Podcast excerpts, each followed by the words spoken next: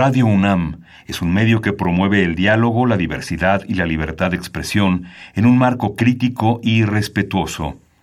Los comentarios expresados a lo largo de su programación reflejan la opinión de quien los emite, mas no de la radiodifusora.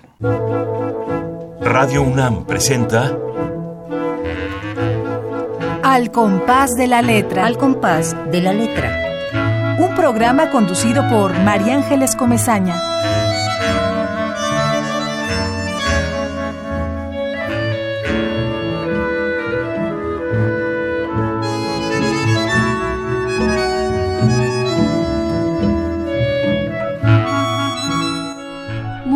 Tardes queridos amigos. Otra vez este jueves de poesía, este espacio que Radio UNAM eh, tiene preparado todos los jueves justamente para la creación literaria, para la poesía, para los creadores eh, de narrativa, de, poética.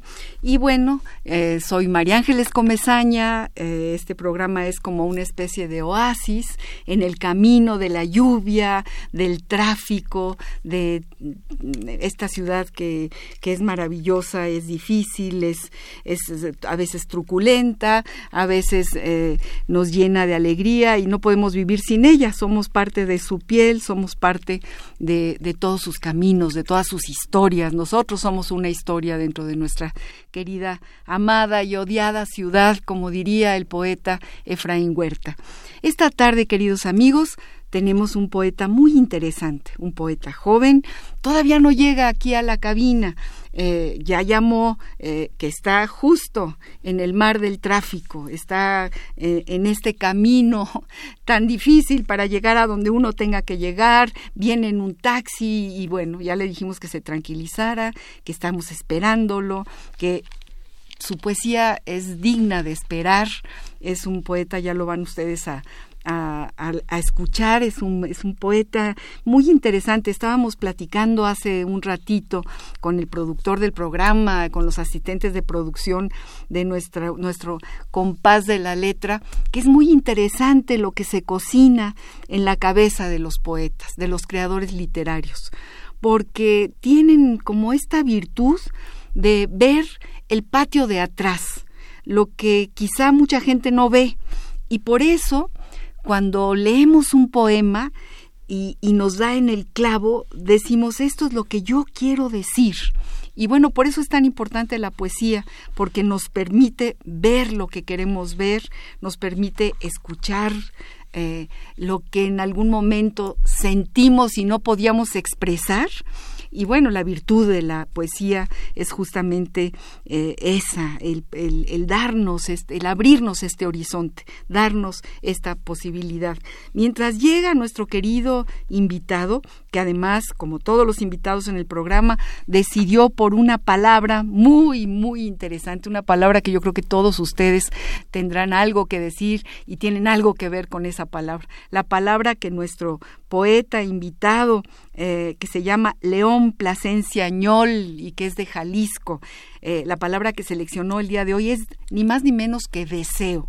Ya tendremos después nuestra cápsula para ver qué dicen los diccionarios sobre el deseo. Todos tenemos mucho que decir sobre el deseo. Eh, muchas veces el deseo ha sido como parte de nuestras vidas, como que nos ha, eh, a veces nos ha manejado, a veces lo hemos manejado, hemos caminado eh, en pos del deseo, de muchos deseos. Yo creo que hay mucha gente que en este momento, en estas vísperas que estamos viviendo, en estas vísperas políticas y de cambio, pues hay mucho de, mucho de deseo, todos deseamos que, que, que haya un cambio, todos deseamos que, que, la piel de este país cambie, que, que, podamos eh, unirnos hacia un momento diferente, hacia una orilla distinta y, que retomemos raíces y que retomemos fortalezas y estas raíces y estas fortalezas nos lleven realmente a empezar a tejer una, una nueva sociedad, un nuevo momento histórico para nuestro país. Bueno, les cuento quién es este poeta León Plasencia Ñol. Él nace en Ameca, Jalisco. Es poeta, es narrador, editor y también es artista visual, o sea, una, una conjunción de virtudes. Fue director de la revista literaria Parque Nandino, también de la revista de arquitectura, diseño México, México Design en inglés y de la revista La Zona. Ha sido becario del FONCA durante dos periodos. Disfrutó de residencias artísticas otorgadas por el Ministerio de Cultura colombiano y el Instituto de Traducción de Literatura coreana. Es muy interesante, es, es un viajero este poeta que llega al ratito aquí con nosotros. Eh, estuvo en Seúl y ya vamos a leer algunos eh, fragmentos de, de, artículos que él ha escrito sobre sus viajes y de veras nos, nos lleva a viajar con él. Bueno, ha sido multipremiado. Entre sus premios se encuentran eh, el Ciudad y Naturaleza de José Emilio Pacheco en el 2016. También ha sido galardonado con el Premio Nacional de Poesía Ramón López Velarde. Esto sucedió en 2016 también eh, el Nacional de Cuento Agustín Yáñez, el eh, Premio Nacional de Literatura Gilberto Owen, el Premio Internacional de Poesía Álvaro Mutis, México, Colombia. Algunos de sus libros, de los títulos de sus libros son Enjambres, publicado por el Fondo de Cultura Económica, El Árbol, La Orilla, eh, publicado en Canadá y México, Apuntes de un anatomista de ciudades, luego hay otro título interesante, Zoom, otro, Ángeles de Hierro, de la República Dominicana, fue publicado en la República eh, Dominicana, otro que lleva por título Satori de Conaculta, otro que lleva por título Seúl es una esquina blanca publicado por El Equilibrista, y hay otro tratado sobre la infidelidad, que además es, eh, lo hizo junto con otro, otro escritor, ahora que venga nos va a comentar y nos va a platicar sobre, sobre este eh, libro a dos voces, a dos manos. Encontré en internet que se encuentran tantas cosas, un texto magnífico de una entrevista que le hicieron a nuestro poeta invitado, a León, le preguntaron, a ver, dinos algo de tu vida, dinos algo de ti. Y él escribió, esto se lo preguntaron por internet y él contestó en un texto, miren nada más que texto, eh, habla de él mismo. Eh, es poeta, narrador, cronista, editor y artista visual. Escribe libros de poesía, pinta y toma fotografías sobre sus viajes. Busca los secretos de un buen single malt y de un mezcal. Ha pasado temporadas en Seúl, Bogotá y Buenos Aires. Vive y padece la Ciudad de México.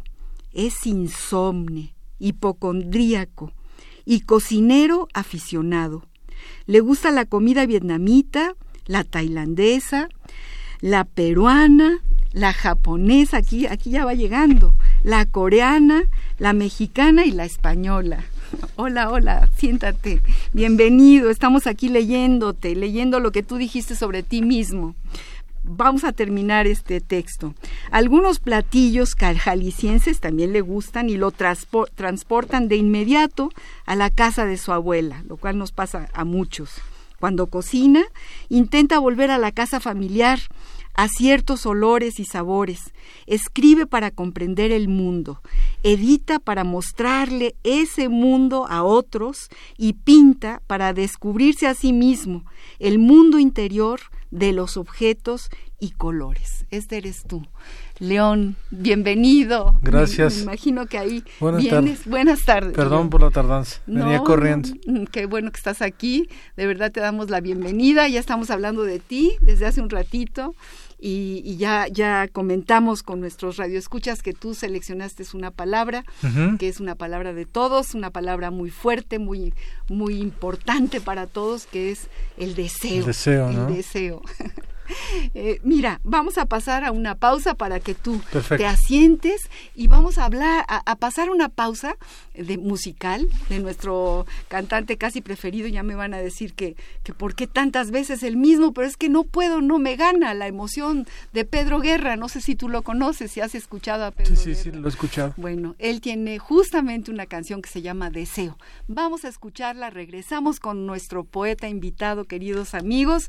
Y bueno, antes de que vayamos a la pausa, les comento que nos llamen, que esperamos a Pablo, Pablo López, su texto de, de, Tlalpan, los teléfonos en cabina 55 23 54 12, 55 23 76 82, Twitter arroba Radio UNAM, Facebook Radio UNAM para todos aquellos que quieran comunicarse con nosotros. Vamos.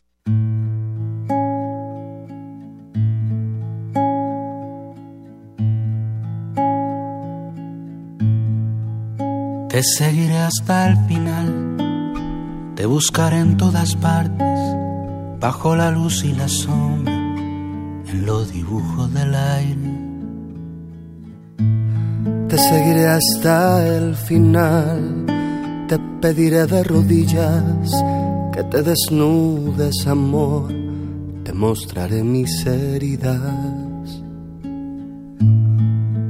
las luces del alba antes que tú te despiertes. Se hará ceniza el deseo, me marcharé para siempre. Te seguiré hasta el final, entre los musgos del bosque.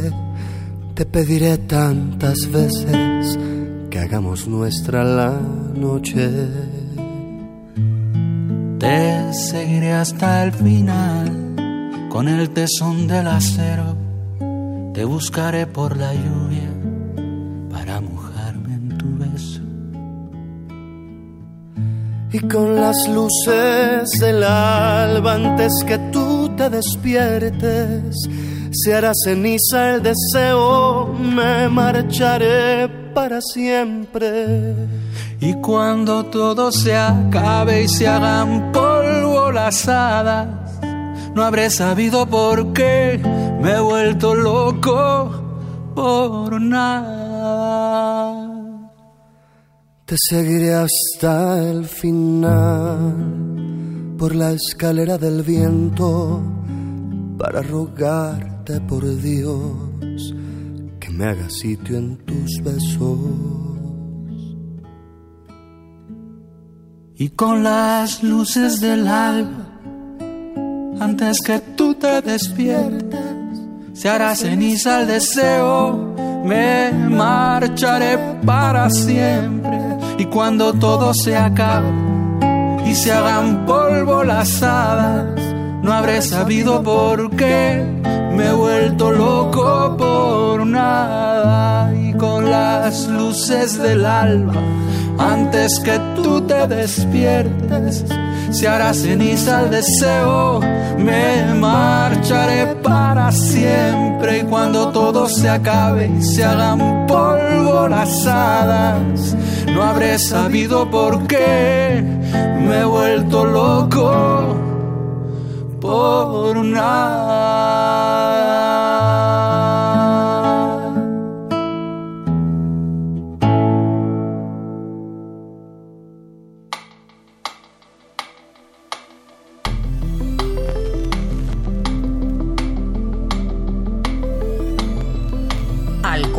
de la letra.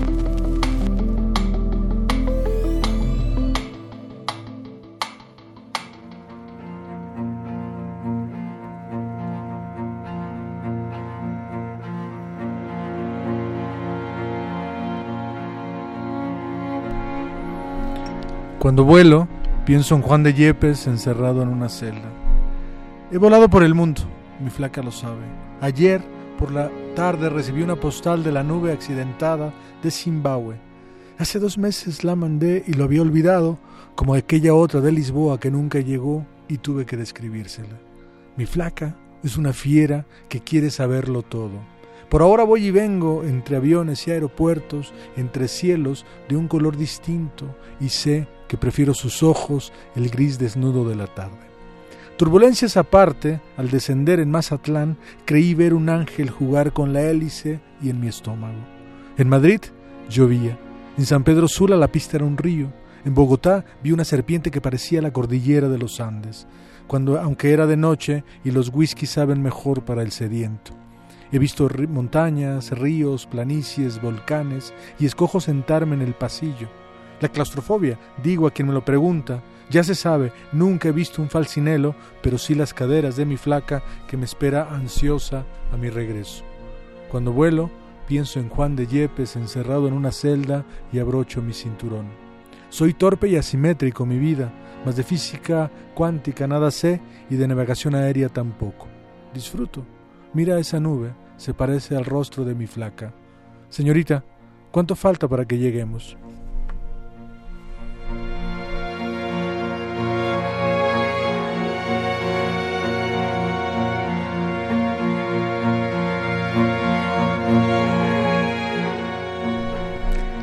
Qué poema acabamos de escuchar de León Plasencia Ñol, además qué apellido el segundo, Ñol. Extrañísimo, ¿no? Extrañísimo. ¿De dónde es ese apellido? Es un apellido que, que mi familia castellanizó y ha, ha, tenido como una historia y ha ido cambiándose de... Eh, ha ido cambiándose. Eh, primero fue GN IOL, es un apellido de alguien que era no sabemos si era francés o catalán, catalán que se movía, se movía de un lado para otro, claro. porque a veces aparece como G, N, I, O, L y luego a, veces aparece también como N, Y, O, L. Niol, niol. ¿no? Niol o ñol. ñol. y cuando se vino a México eh, se cambió el apellido porque no podían decir, la gente Claro. no podía decirlo y utilizó la, la ñ. La ñ, no, pues es, un- es único, yo creo que Solamente mi familia Además, se llama ustedes así, son claro. ñol, Sí, ¿verdad? claro.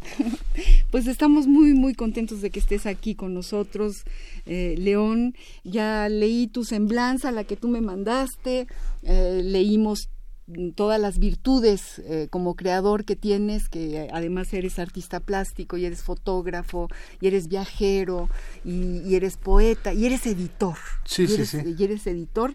Y bueno, no se imaginan la cantidad de regalos que tenemos aquí el día de hoy con este editor. Ahorita les vamos a dar los títulos y de antemano, gracias, mil gracias. Ahora va a hablar todo el mundo, a hablar para... para, para Ojalá para que se lleven para- algún libro, para ¿no? No, claro, claro que sí, ya vas a ver. Ahorita les vamos a dar los títulos. Inmediatamente tenemos un público muy, muy ávido de la poesía y tenemos este espacio para la poesía y para la creación literaria que creo que es importantísimo. Claro. Claro que sí, ¿verdad que sí? Tú también sí, sí. coincides. Yo coincido con y, eso. Y sobre todo en este momento histórico, ¿no? Por supuesto, yo estoy totalmente de acuerdo que deben existir eh, espacios como este, ¿no? Así es.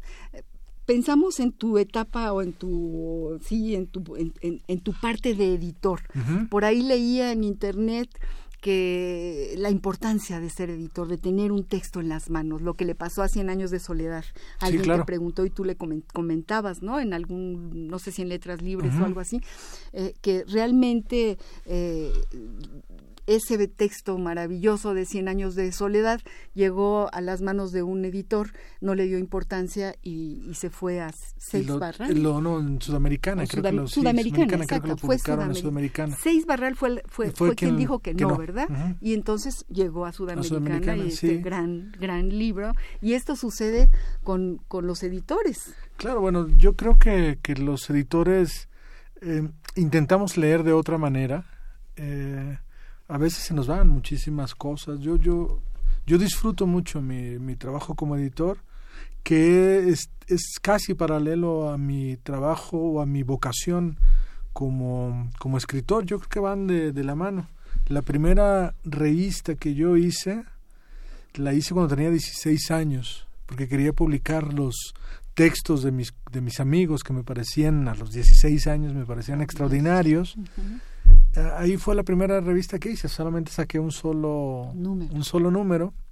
Y luego, como a los 18, hice otra, otra revista que se llamaba Foja, que era una, una hoja de poesía, eran un, un pliego grande, de- eran cuatro, cuatro páginas, y duró como eh, cuatro o cinco números. eh, y al, la primer, el primer, me acuerdo que el primer eh, el primer número lo, pagué yo, pero después saqué malas cuentas, hubo, hubo problemas con los dineros y me terminó ayudando mi padre a pagar los otros números hasta que dije no ya no puede, no puedo, no puede ser, no puede, no puedo decirle que siga pagando. Entonces terminé ahí la revista y bueno a lo largo de, de mi vida he, publicado revistas, he publicado eh, libros, tengo una, una editorial, dirijo una editorial hace ya algunos algunos años trabajé como editor en un periódico, entonces siempre he estado como en los distintos en las distintas caras de la edición, digamos. ¿Cómo se llama la editorial? Se llama Filo de Caballos. Filo de Caballos,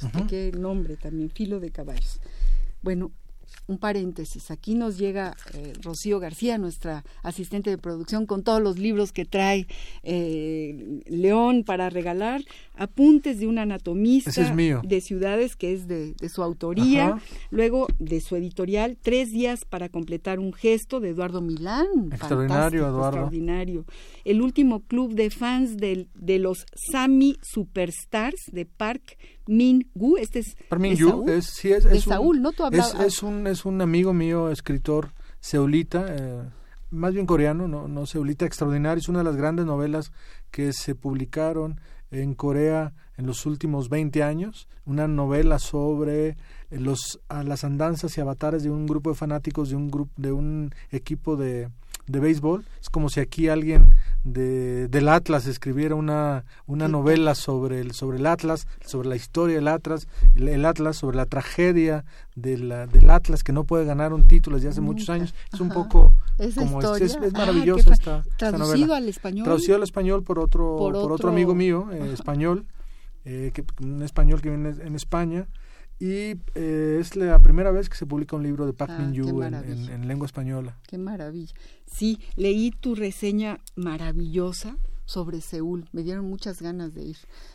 Caminé contigo por esas calles y, vi las piernas de las, de, las, coreanas. fantásticas a través de tu, de tu narrativa. De verdad nos haces abrir, nos abres todo un, un horizonte ahí de tus viajes. Mira, qué bueno que te gustó. Seúl es una de las ciudades que más amo, que llevo que llevo conmigo siempre. Es una ciudad en donde viví durante dos épocas distintas de mi vida y es una ciudad que, que disfruto muchísimo. ¿Vas de vez en cuando? No, no, hace un buen rato que no voy, pero siempre está ahí, de pronto vienen los sueños.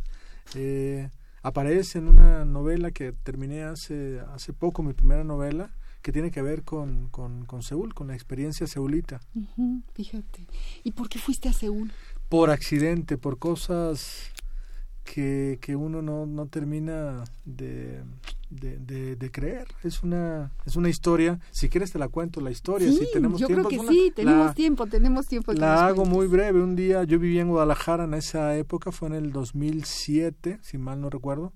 Yo vivía en Guadalajara, estaba con, con mi pareja de entonces y estábamos viendo la televisión y este estábamos cambiando, estaba cambiando de canal, sonó el teléfono, contestó ella y eh, le escuché que hablaba y todo y me dijo, te llama, tengo un amigo mío con el que bromeo mucho hacer, hacer voces, nos llamamos por teléfono con las voces de escritores, nos gusta imitar a escritores o a otras personas y pensé que era él. Y una voz con la clásica voz así como, como creemos nosotros que hablan los orientales. Y yo pensé, es mi amigo. Y le seguí el juego, me dijo, oiga, eh, queremos invitarlo a Seúl, que bla, bla, bla, que hemos seguido su, su, su trayectoria. Y yo le dije que sí a todo, pensando que era mi amigo. Y ya colgué, dije, este, se, armó toda una historia. Y me dijo, bueno, este, dentro de poco le, le llamaremos otra vez. Olvidé, como a la hora, me, me, llamaron y otra vez mi expareja contestó, me pasa el teléfono y me dice, ahí está otra vez haciendo otra voz de coreano, de oriental. Entonces ya le, contesto, ya un poco ya más serio yo, y me dice, discúlpame, pero yo no soy fulanito de tal, soy el embajador. Eh, que y, ¡Qué historia! Y nos estoy bromeando y queremos saber si se va pero qué Cosa y yo así dije, no, es broma. bueno, sí, eso es, un milagro. Sí. qué, fantástico, qué fantástica historia. Y nunca supe por qué me habían invitado, la verdad, pero la, la, pasé muy bien. Muy bien, pues bueno, seguimos eh, leyéndoles, queridos amigos, estamos aquí con León Plasencia. Por cierto, Ahí te voy a contar que eh, resulta que eh, buscándote en internet encontré una línea de autobús en España que va de León a, Plasencia. Claro. sí, sí, y dije, ay, mira, le voy a comentar esto. Bueno, seguimos con los libros que trae León. Un libro que se llama Didascalias, de Juan Manuel Torres. Sí, Juan Manuel Torres es uno de los grandes escritores mexicanos eh, un poco desconocidos. Él fue director de cine, fue compañero en la escuela en Polonia de de este, de este director polaco Polanski, fue director, eh, compañero de Polanski, trabajó muchos años, casi nada, dirigió dos o tres películas aquí en México en los finales de los 70, principios de los 80 y murió en un accidente mm. automovilístico en el periférico. Y escribía también. Sí, sí, escribió dos libros, este de Didascalias y otro más. qué maravilla. Y tenemos aquí otro libro que nos trae León, que es El finalista de Eugenio Partida. Sí, Eugenio Partida es un narrador... Eh, jalisciense también un poco conocido pero extraordinario. Y este libro es una serie de cuentos que él le llama pequeñas novelas que me parece extraordinario de una gran prosa Eugenio. Ah qué maravilla. Luego eh, Blanco. Blanco, de Álvaro Luquín. De Álvaro Luquín. Joven poeta. Blanco Sucio. Blanco Sucio, sí. ¿Así se llama? Sí, así se llama. Fíjate. Es un poeta joven, acá mexicano también. Es poesía. Poesía. Y él es el último libretas también de Libretas de, Jorge eh, Curioca. Él es un narrador y principalmente es un cineasta eh, de aquí de la Ciudad de México eh, que también escribe de pronto poesía. Bueno, pues queridos amigos, estamos muy regalados la tarde de hoy y te lo agradecemos mucho, León. Encima de que vienes, nos trae todos estos regalos. Eh, les volvemos a dar los teléfonos 5523 5412 5523 7682, Twitter arroba Radio UNAM, Facebook Radio UNAM para todos aquellos que nos estén escuchando y que quieran este estos libros. Aquí están para que vengan mañana después a, a, por ellos. Bueno, ya decíamos hace un ratito que León Plasencia decidió que la palabra deseo iba a atravesar nuestro programa y luego platicamos por qué, ya leímos, ya escuchamos uno de sus poemas, que aunque no pronuncia esa palabra, esa palabra está en cada uno de sus renglones, está el deseo implícito ahí, y vamos a ver qué dicen los diccionarios de la palabra deseo y regresamos con León Plasencia. La ruta de la palabra.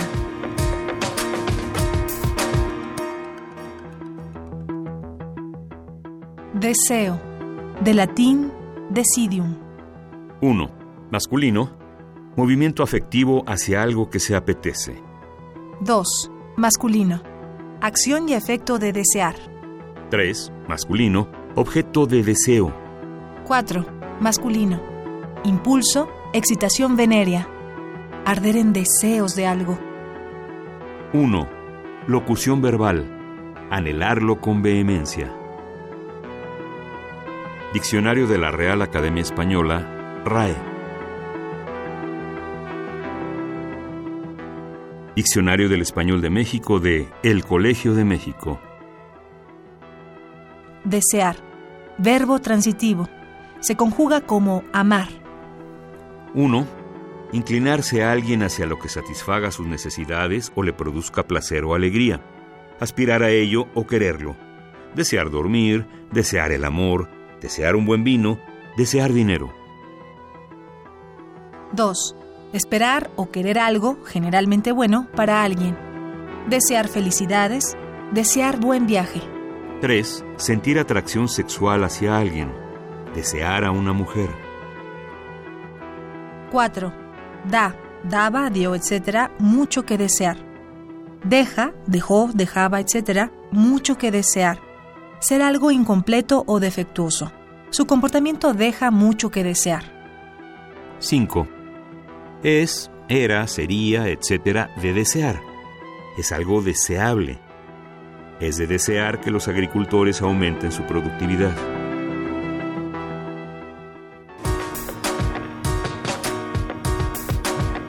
La ruta de la palabra.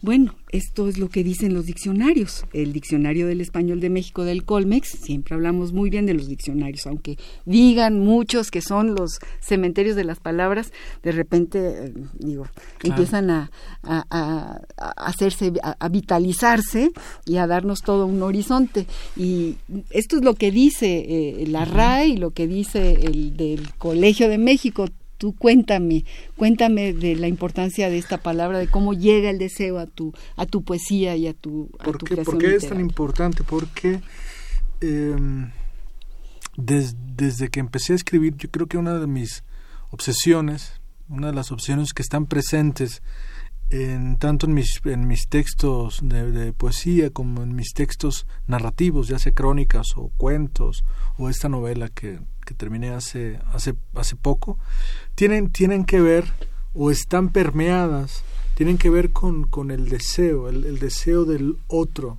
o de lo otro, del deseo de lo que no se conoce, de lo que no se puede eh, aprender, de lo que no se puede apresar, digamos. Entonces siempre intento reflexionar sobre, sobre ello. Por eso es una palabra tan, tan cara en todo, en todo lo que yo escribo está presente el deseo del otro, pero también de lo otro. Pero no es, no es, la idea no es como tenerlo, sino reconocerlo y mirarlo con, con, otros ojos. Por eso, pues buena parte de lo que, de lo que escribo, de la poesía que escribo, tiene que ver con la relación que se establece entre dos, entre dos cuerpos. Y ahí es donde viene la idea del deseo cómo estoy en el otro y cómo estoy desde el otro y cómo estoy en el otro. Sí, bueno, es la otredad es muy importante, Así ¿no? Así es. Eh, la otra es también una revista interesante que hace Leiva, José Ángel Leiva, y que tiene mucho que ver con esto que tú estás planteando, ¿no? de ahí viene el título de, de, su, de su revista, una revista espléndida. Sí, yo creo que todos los escritores en alguna medida o en gran medida o en mayor medida somos seres deseantes, ¿no? Eh, yo creo que por eso escribimos, porque estamos intentando a través de nuestro deseo reconstruir eso otro que está ahí. A veces trabajamos a partir de la memoria, a veces a partir de los recuerdos o de la autobiografía, a veces a partir de la invención misma, pero siempre es vernos en el otro. Sí, ser a partir para ser yo he de ser otro, salir de mí, buscarme entre los otros, los otros que no son si yo no existo, los otros que me dan plena existencia, es, muy pasiano. Claro, es muy, pasiano. Además, muy, muy cierto. O Rambo que decía yo soy otro. Yo soy otro, claro. De ahí yo creo que, que, vino el título de la otra. La otra. De, de, José Ángel, de, de Rambo, claro que sí. Estamos hablando con un espléndido escritor que se llama León Plasencia, para quienes acaban de, de sintonizar con nosotros. Eh, queremos escucharlo leer más, más poemas, se nos va el tiempo como agua. Y, bueno, quiero decirte a ti, León, que ya tenemos por lo menos dos radioescuchas que están allá y que ya llamaron Pablo López, que además lo queremos mucho porque no lo conocemos, pero siempre está aquí con nosotros, siempre participa con un texto, siempre su texto es coherente, tiene imágenes, es un texto ah, ah, espléndido, porque además lo, va haciendo de, a partir de la palabra y lo dedica, te lo dedica ah, a ti, León. Pablo. Entonces, Pablo, vamos a leer tu texto, dice así el texto de Pablo López, dice, anhelantes los días por ser nacidos al encuentro con la aurora, el corazón lo tienen eh, en, en qué? Ahí nos, nos faltó la caligrafía y no se vale. A ver que venga el que, el que lo escribió, porque aquí interrumpimos el texto de Pablo López porque no se vale leerlo mal. Entonces, ahorita que venga quien lo escribió para seguirlo leyendo. Mientras tanto, también le damos las gracias a José Luis Mendoza de Iztapalapa. Felicita al programa y un saludo, saludo a León Plasencia y también a mí me saluda. José Luis Mendoza Báez. Muchas gracias, José, Luis. Y aquí está nuestro amigo. El alba. bueno, no le entendíamos. Ahí va, ahí va el texto de Pablo López. Dice, anhelantes los días por ser nacidos al encuentro con la aurora, el corazón lo tiene encido. Fugaces las horas al tesoro de la vida. El alba contenida en mil rumores, quisiera gritar de gozo. Requiem para una cosa nacida al amanecer en un día de primavera, luz y color unidos, floreciendo, a la par, a la paz, A la par. a la par, belleza y armonía. Esto te lo dedican a ti, Ah, pues muchísimas León, gracias. Pablo. Pa- muchas gracias, Pablo. Aquí estás con Lo nosotros. guardaremos. y siempre tenemos el deseo de que Pablo esté del otro lado, tenemos el deseo de que José Luis eh, Mendoza nos esté escuchando y desde luego estamos muy emocionados por, por estar aquí platicando con León Plasencia Ñol, eh, que nos ha traído realmente todo un imaginario. Bueno, yo no sé ya de qué platicar contigo. A- acabamos de hablar de Tú por dime, qué. yo soy materia dispuesta. Es que he leído cosas tuyas tan bellas, tan magníficas, que, que me gustaría que todos las leyeran, ¿no? Por ejemplo, y cosas muy raras y que a mí me, me ha- me han pegado durísimo. Este poema tuyo que, que hiciste, que uno sobre la felicidad, uno síndrome de la cabeza estallada. ¿Qué cosa? Incluso tengo yo ahorita, paso por un problema o por un, por un puente con una gente entrañable y queridísima a quien le estalló la cabeza. Uy. ¿Y cómo me ha pegado este poema? Que eso es lo que uno encuentra en la poesía, de repente encuentra lo que a uno le está pasando. Claro. ¿No? Fíjate, la persistencia de un punzón que yende el aire, la conjetura de la marcha melancólica de un grupo de llenas, la taladrante sensación de algo que cae, la sutura de una herida en el campo de batalla, la caída estrepitosa de un bucle amarillo, la rajadura de un cráneo, la mirada oblicua al empezar el día, la noche adentro de la cabeza, la estallida múltiple, la estallida sin orden, la cólera. ¿Cómo me llegó este poema? Eh, León, qué cosa, qué, cómo escribiste este poema. Pues mira, ese, ese, ese poema pertenece a un libro inédito que se llama Síndrome y traté de escribir sobre eh, síndromes muy extraños y cosas muy Ex- raras Así es. eh, porque me gusta me gusta como la parte no visible de las cosas digamos o la parte oscura de lo que no se habla mucho y en este libro sufrí bastante con la escritura de los textos porque trataba de sufrí en el sentido que no encontraba las palabras porque trataba de de poner de, de crear empatía con el que con quien tuviera esta enfermedad o, o las enfermedades que aparecen ahí y trataba de hablar desde desde esa posibilidad.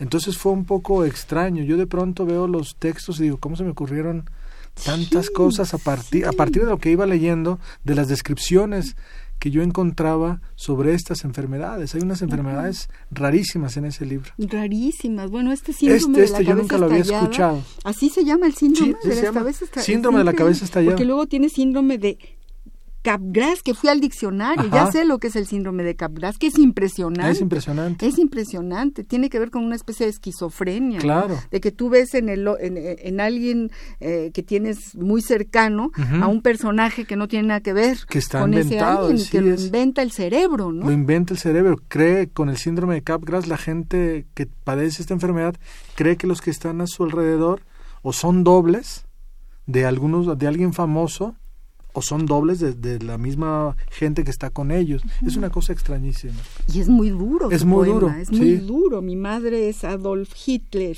La vi preparar discursos frente a la mesa de madera. Es todo un repaso de la historia eh, a partir de este hilo, de este síndrome, ¿no? Bueno, impresionante cómo, cómo escribes, eh, original, distinto. Nos encontramos con poetas muy, muy diversos y eso es lo que enriquece este programa. Sí, yo, yo creo que la, la poesía mexicana en este momento goza de buena, de buena salud.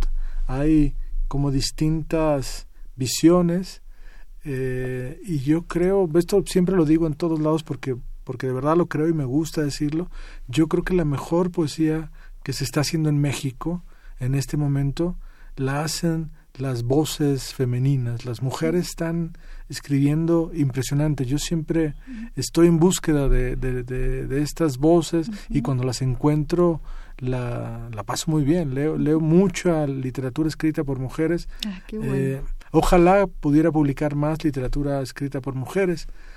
Pero al menos la disfruto como lector. No, y como editor, las mujeres estaremos muy felices de que tú tengas en tus manos textos escritos por mujeres, porque tú te metes en la piel de lo que las demás escriben. ¿no? Trato de, encontrar como las virtudes de estos, de estos textos que recibo como editor. Léenos otro poema antes de ir a nuestro epistolario y luego te cuento de qué cosa es el epistolario. Perfecto, te voy, a leer de, este que leí, eh, de un libro que se llama Zoom, que el personaje principal es esta flaca que apareció ya ahí, y déjame ver si encuentro otro, es sobre una mujer, que es la flaca, que le encanta le encanta conducir a exceso de velocidad. Se llama Dromomanía. Ah, fantástico. Íbamos como volando. La flaca manejaba. Dramamine al lado, un mar de cañas se extendía, a veces Yokota o Bill Evans rondaban ligerísimos. Disminuya su velocidad, el letrero, máximo 80 y los pájaros aturden. La velocidad no es rapidez, es sobresalto y salto en copiloto. Cuidado aquí, un bache, aquel auto se aproxima, rebasa ya. ¡Cuánta violencia, Dios mío! El valle viene después de la subida y cambia la flaca de velocidad. Una nube, olmos, sauces, huizaches, fragilísimos margaritas en el borde, autos que van quedando atrás. ¡Ay! Negro y la lluvia se aproxima como ese pueblo que ahora estaba aquí y ya se aleja. Qué fiero asunto la fiereza de mi flaca manejando en el Gran Prix de la carretera de insectos de dos cabezas. Me equivoco. No son cabezas, así copulan. Una nube, otra, dos nubes, nubes negras, nubarrones, plaga negra, los insectos. Nos aproximamos. Llegaré algún día y veré la flor que brota frente al río. Uy, ¿qué tal? ¿Qué viaje? Nos hiciste viajar contigo. Y con la flaca. y con la flaca, que además hay una canción fantástica de los años 80 española que se llama La Flaca. los 90 debe ser. O de los 90, sí, ¿conoces esa canción? Sí, sí, la conozco, la canción de la, de la flaca. No me acuerdo ahorita. De la flaca, a lo mejor por ahí la encuentran en nuestra Rocío. El, grupo. El, grupo, pero hay un grupo español que la canta. ¡Qué fantástico! Y, es un, este, ¿sabes qué? ¿Qué sentido del humor? Sí, este es un libro que está lleno de, de sentido del humor y es un libro en donde quise escribir eh, sobre este personaje que lo conocí, esta mujer que era muy divertida y me inventé sus pues estas historias a partir de las cosas que ella me contaba que le habían pasado. No, bueno, me parece Fantástico. Aquí tengo yo también eh, cosas subrayadas de, de este eh, eh, texto que escribiste que se llama Seúl y las noches que no vuelven. Qué bonito texto. Además es pura poesía. aunque es prosa, es, realmente es pura poesía. Seúl es como Tokio, pero sin la seriedad japonesa. Y también especular durante la noche de la ciudad hay zonas que prefiero. Bundang, Itaewon, Insandok, etc. Nombres que se vuelven imposibles en la boca de un latinoamericano. Es que es precioso.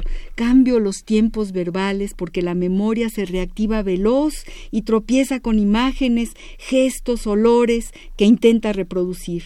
Viví en Seúl la mitad del año pasado y pronto aprendí a disfrutar de la noche seulita, todo era posible. Quizás soñé en alguna ocasión que practicaba como un monje budista un sujengak o hak, gak, hak, hak, luego nos cuentas qué es eso, o peregrinación, ya nos lo dice aquí, peregrinación de nubes y agua.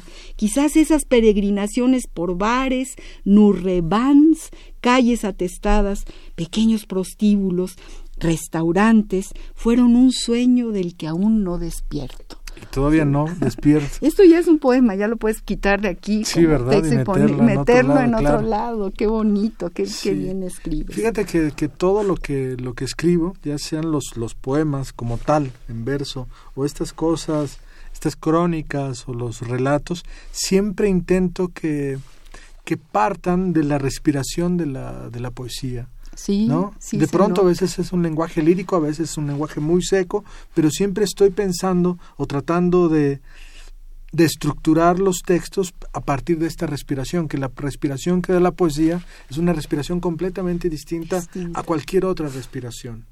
Y cuando uno eh, entiende eso y cuando escribes y te das cuenta que provienes de esta respiración, que además es una respiración muy particular, la que cada uno de nosotros tenemos, voy a decir una redundancia, eh, pero cuando encontramos esta respiración de la poesía y nuestra respiración y las dos se empalman, sale un, un, discurso propio, digamos. Un discurso y una atmósfera y, y, un sonido, ¿no? También eh, una sonoridad.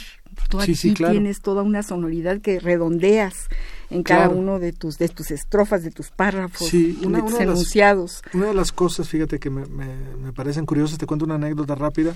Casi toda mi poesía, aparte de que está, o mi, mi literatura o lo que escribo, que está permeada por el deseo, también es una literatura muy visual.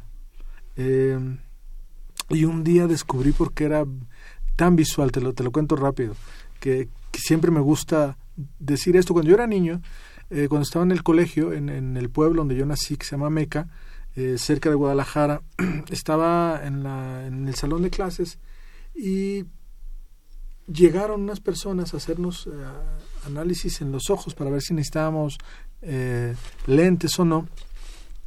Y me dijeron que necesitaba lentes. Y fui a, la casa con, mis, padres, le dije a mi madre y a mi padre que necesitaba lentes. Me dijeron, bueno, si necesitas, pues hay que comprártelos, ¿no? Y, y eh, como a la semana o a los 15 días nos llevaron los lentes y fue tal mi sorpresa que a partir de ahí me cambió el mundo, ¿sabes? Porque cuando me los puse y vi que todo tenía brillo, que todo brillaba. Las hojas las hojas tenían detalles, los rostros de mi papá y mi mamá no eran tan borrosos como yo creía que eran, ¿sabes? Qué fantástico. ¿Qué edad tenías? Tenía siete años, yo creo. Sí, en segundo año de primaria, siete. Entonces fue así como algo impresionante cuando me di cuenta que, que todo brillaba, que la gente tenía de las facciones, todo eh, eran estaban muy detalladas. Dije, wow, ¿qué es esto? Y a partir de ahí yo creo que me viene la idea de cuando escribo, tratar de reflejar ese brillo del mundo. Y todo, todo en lo que yo escribo tiene o intenta tener ese brillo. Y como artista plástico, cuéntanos algo de esta faceta tuya. también como eh, es una cosa muy extraña que, que durante muchos años lo oculté como eh, artista visual de closet, digamos, ¿no? Eh, yo empecé a la par de que escribía, yo empecé, yo dibujaba, yo antes de escribir ya dibujaba, me encantaba dibujar, me la pasaba todo el tiempo dibujando, dibujaba paisajes, me gustaban mucho los paisajes, los pájaros, y un día empecé a escribir y esta, esta, vocación mía por la pintura se fue como perdiendo, desapareciendo. Eh, y luego después dejé de hacerlo, solamente me concentré en la literatura porque pensaba que solamente si quería hacer algo tenía que ser eh, escritor y no más, que lo otro no, podía ser. Pero siempre tuve mucha relación con, con amigos pintores, trabajé muchas cosas con artistas, hice cosas en colaboración, pero nunca me atrevía. Hasta hace algunos años, con una expareja eh, que tuve, una expareja pintora, volvió otra vez esta, esta idea de pintar. Un día me dijo que tenía que hacer una exposición y ella pintaba cuadros de tres metros por tres metros y me dijo un día, ¿sabes qué? No, no voy a alcanzar con estos, ¿por qué no me los fondeas? Hacerles un fondo. yo dije, no, te los voy a echar a perder. Tú fondealo, no pasa nada. Y me puse a fondear uno y me olvidé. Me puse a pintar. Claro. Empecé a pintar y a pintar y a pintar. Me acuerdo que pinté muchísimos cuadros durante un mes y volvió otra vez esta cosa que siempre estuvo ahí. Ah, qué maravilla todo lo que cuenta. Se nos va el tiempo. Se nos acabó ya. No, no se ah. nos acabó, pero nos falta. Ya íbamos a pasar a epistolario, pero ya no pasamos a epistolario. Yo tenía ah, preparada una, una carta de Octavio Paz a Efraín Huerta. Mm, una carta bonita, ya la pasaremos en otra ocasión. Una carta muy linda de Octavio Paz, de verdad, muy, muy, muy dedicada a esta maravilla que era Efraín. Y bueno, eh, pero estamos con este gran poeta, pintor, fotógrafo, porque también sé que hace fotografía. Tenemos ya los, los, los todos los libros regaladísimos. Eh, les voy a leer quiénes se ganaron, no les digo los títulos para que no se nos vaya más tiempo. Ana Laura Andrade Rivero, felicidades Ana Laura, Selena Estrella Mendoza Godínez, David Fuentes Mancilla, Héctor Mejía Rodríguez, Pamela Olmos Favela, Rolando Hernández, Erika Hernández Sayas, todos ellos ya han ganado estos libros y pueden venir a partir de mañana aquí a Radio UNAM en Adolfo Prieto 133, Colonia del Valle, entre Xola y Morena, cerca del Metrobús Amores. Y bueno, eh, León, estamos a punto de terminar, pero queremos que nos leas algo más antes de, antes de despedirnos y antes de terminar este programa. Déjame ver qué puedo encontrar rapidísimo. Eh...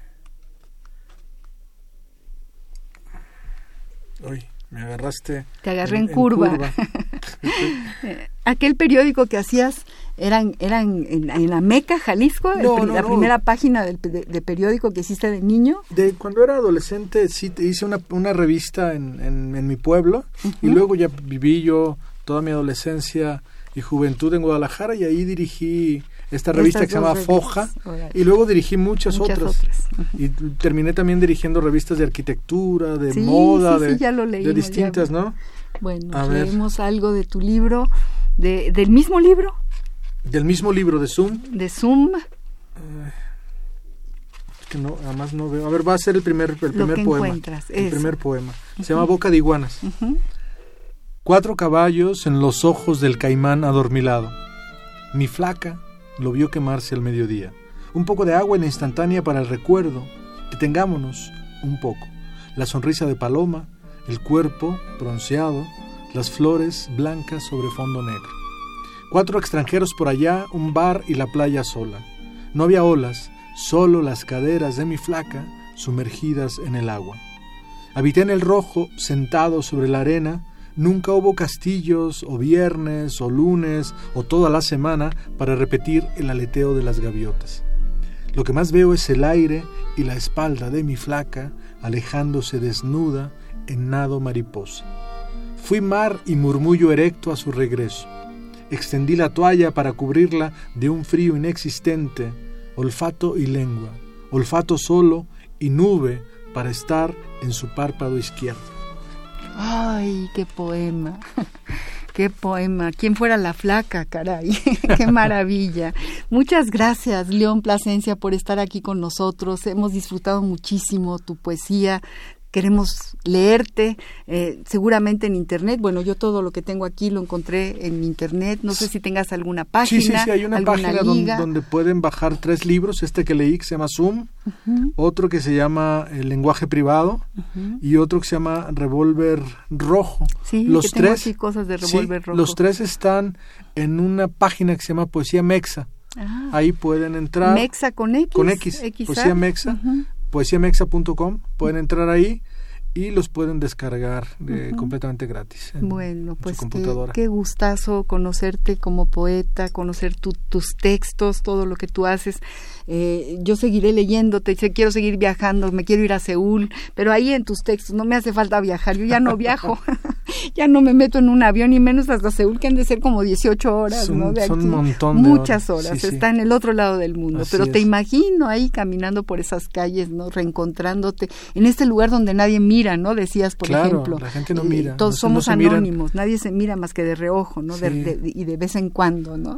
es como otro mundo. A los latinoamericanos nos dice eh, demonios porque miramos a los ojos. Fíjate. Demonios sexuales. Órale, no, tremendo. Pues muchísimas gracias por estar aquí en Al compás de la letra con nosotros. Esperamos verte de nuevo, que vengas otra vez. Gracias por todos los regalos que has traído a Radio UNAM y que les has dado a nuestros radioescuchas. De verdad, muchas gracias por estar aquí y también le agradezco muchísimo a don Agustín Mulia eh, en los controles técnicos, a Rocío García, a ya ¿eh? Alejandro Guzmán también como asistente de producción. Es que se llevaron mi hojita, no se vale, se la llevaron. y desde luego también a Baltasar Domínguez, muchas gracias, nuestro productor del programa. Y a ti y a todos nuestros radioescuchas, qué bueno que viniste, mil gracias. Muchísimas gracias por la invitación. Al contrario, esperamos volverte a ver muy pronto. Gracias, María Ángeles. Buenas noches.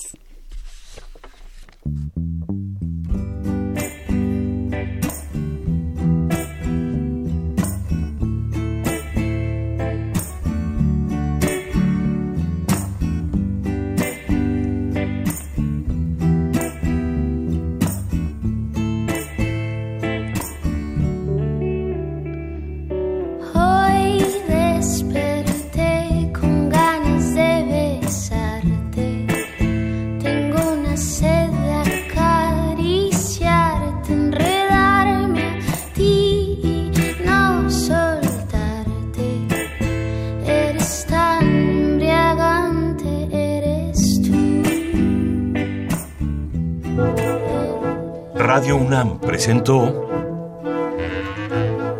Al compás de la letra. Al compás de la letra. Un programa conducido por María Ángeles Comezaña.